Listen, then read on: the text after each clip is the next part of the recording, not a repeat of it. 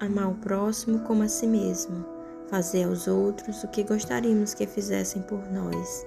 É a expressão mais completa da caridade, pois resume todos os deveres em relação ao próximo. Não há guia mais seguro sobre isso do que ter como regra fazer aos outros o que desejamos para nós.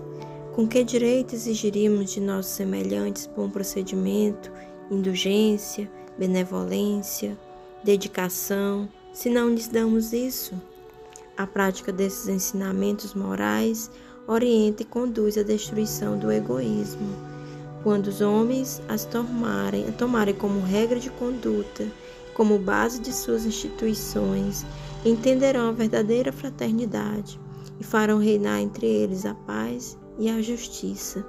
Não haverá mais ódios, nem desavenças, e sim união, concórdia e benevolência mútua.